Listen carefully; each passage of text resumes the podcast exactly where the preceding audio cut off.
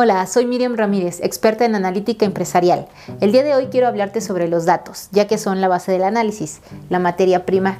Y empecemos por los datos estructurados. Decimos que están estructurados porque pueden almacenarse en una serie de columnas y de renglones. Las columnas generalmente son las características y los renglones suelen ser las observaciones. Ahora, podemos tener datos numéricos o datos categóricos. Categóricos simplemente pensemos que es un texto o una etiqueta. Los datos numéricos pueden ser enteros, que tienen que ser forzosamente enteros, por ejemplo, un número de personas, pero los datos que son simplemente numéricos pueden de alguna manera ser fracciones, por ejemplo, cuál va a ser tu salario.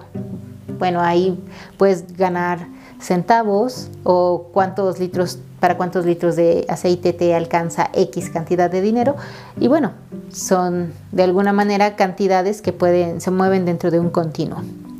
Por otro lado, tenemos los datos categóricos. Estos datos categóricos tienen pueden tener o no un orden. Por ejemplo, la escolaridad. Ciertamente podemos entender que puede ir la primaria y después la secundaria y después eh, educación superior y quizá un posgrado más adelante. De esta manera nosotros entendemos que hay un orden eh, dentro de estas distintas categorías. Hay otras que no lo tienen, por ejemplo, la nacionalidad. No podemos hablar de un orden dentro de las nacionalidades, pero ciertamente es un dato eh, categórico que nos puede servir para darnos características y conocer algo más de, información de las personas que estamos observando. Por otro lado, tenemos los datos no estructurados. Estos son, por ejemplo, el texto o las imágenes o un video que termina por ser simplemente muchísimas imágenes en un periodo muy breve de tiempo. El texto, ya sea, por ejemplo, eh, que a final de cuentas puede tener muchos formatos, pero si podemos dejarlo en un texto plano nos va a permitir hacer este análisis de, texto que da el lenguaje natural. Esta, el procesamiento del lenguaje natural es lo que nos permite extraer conceptos, relaciones y cosas más complicadas que haya dentro de, los caracteres que podamos tener.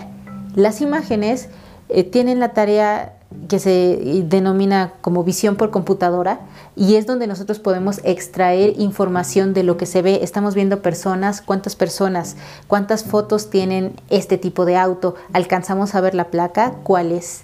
Ese tipo de respuestas nos ayuda, eh, las podemos extraer a partir de las imágenes. Y finalmente, como comentábamos, un video. Un video es una secuencia de imágenes muy, en muy breve tiempo, por lo cual quizá en un segundo podemos tener por lo menos 24, 30, quizás hasta 72. Algo que es muy importante es no perder de, vista que el análisis del video toma como base este análisis de foto por foto de cada una de estas imágenes. Y precisamente la cantidad, eh, si tenemos que analizar video, la cantidad de imágenes a analizar es muy, muy, muy grande. Por esto es que no podríamos tener la capacidad de observar 24 horas de video, quizá nos tomaría así aceleradamente y que notemos algún patrón extraño, quizá a la mitad del tiempo. Y si tenemos muchísimas cámaras, realmente es una información que sería muy complicado captar con el ojo humano. Aquí es precisamente en este tipo de tareas que el análisis de datos nos puede apoyar porque podemos agilizar tareas que tomarían mucho tiempo y las, las podemos hacer con ayuda de la computadora. Si esta información te pareció relevante o hay algún otro tema que quieras del que hablemos, déjamelo en comentarios.